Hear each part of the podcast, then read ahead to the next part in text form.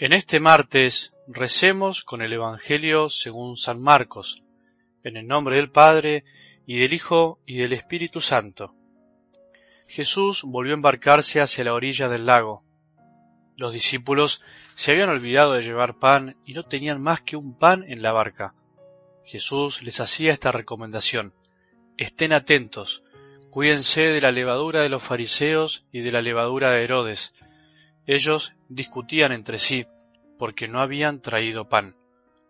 Jesús se dio cuenta y les dijo, ¿A qué viene esa discusión porque no tienen pan? ¿Todavía no comprenden ni entienden? Ustedes tienen la mente enseguecida, tienen ojos y no ven, oídos y no oyen. ¿No recuerdan cuántas canastas llenas de sobras recogieron cuando repartí cinco panes entre cinco mil personas? Ellos le respondieron, doce. Y cuando repartí siete panes entre cuatro mil personas, ¿cuántas canastas llenas de trozos recogieron? Ellos le respondieron siete. Entonces Jesús les dijo, ¿todavía no comprenden? Palabra del Señor.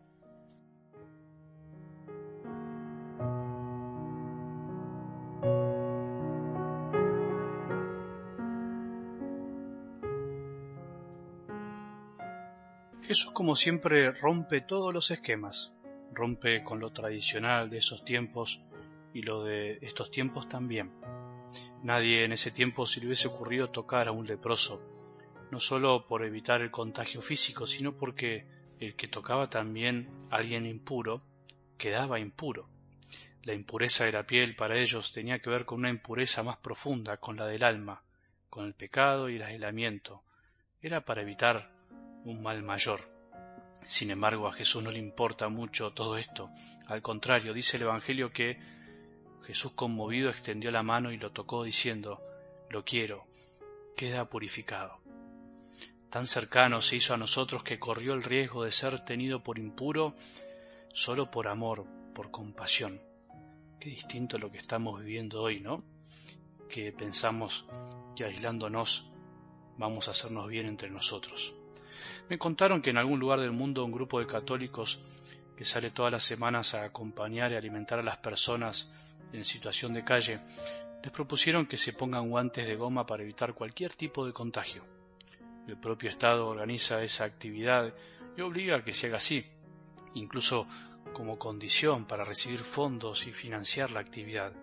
Este grupo de católicos, con mucho sentido evangélico y coraje, prefirieron hacerlo al modo de Jesús, sin guantes, con corazón. ¿Te imaginas a Jesús haciendo milagros con guantes? Sería imposible. ¿Te imaginas a Jesús en cuarentena, encerrado hasta el fin de los tiempos? El amor de Jesús corre el riesgo. Los santos corrieron riesgos, porque amar es riesgoso. El santo cura brochero, el santo argentino, se contagió de lepra por tomar mate con un leproso de su parroquia a quien nadie quería visitar.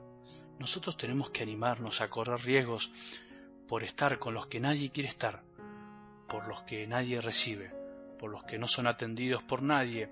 Solo así podremos incorporarlos de alguna manera a esta sociedad donde todo es reciclable y descartable. Algo del Evangelio de hoy nos puede ayudar a entender qué es lo que nos pasa muchas veces o qué es lo que les pasa a tantos cristianos, hombres y mujeres que no terminan de vivir su fe con verdadera alegría. Dice el Evangelio así. ¿Todavía no comprenden ni entienden? Ustedes tienen la mente enseguecida, tienen ojos y no ven, oídos y no oyen. ¿No recuerdan cuántas canastas llenas de sobras recogieron cuando repartí cinco panes entre cinco mil personas? Las palabras de Jesús suenan duras, pero fueron así de reales.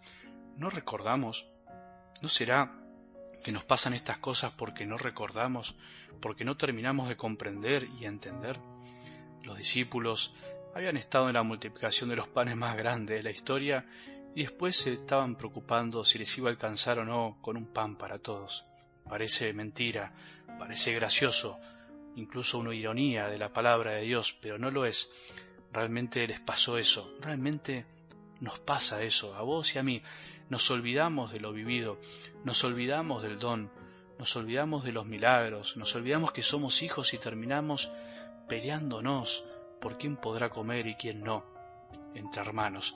Nos olvidamos que somos hermanos y entonces nos ponemos a discutir cuando vemos que no alcanza, porque no confiamos en que el otro es hermano y que podemos compartir.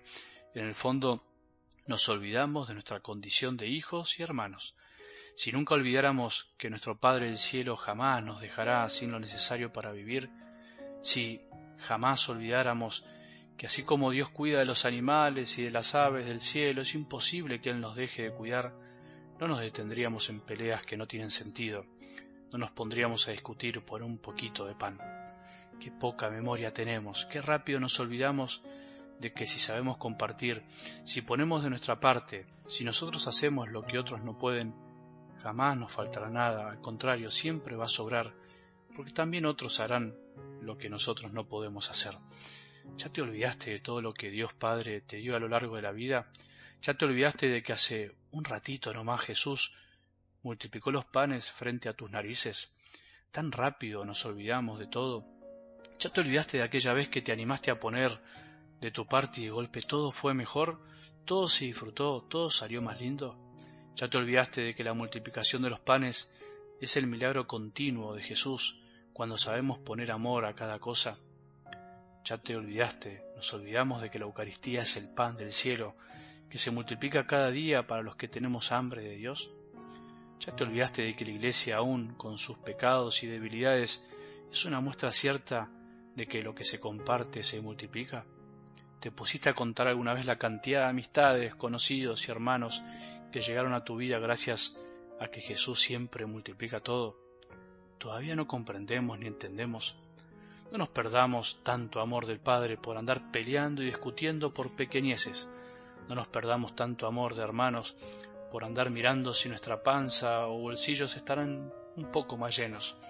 Ser hijos y hermanos es mucho más que una simple comida, es compartir nuestras propias vidas, nuestros corazones, nuestro amor. Que tengamos un buen día y que la bendición de Dios, que es Padre misericordioso, Hijo y Espíritu Santo, descienda sobre nuestros corazones y permanezca para siempre.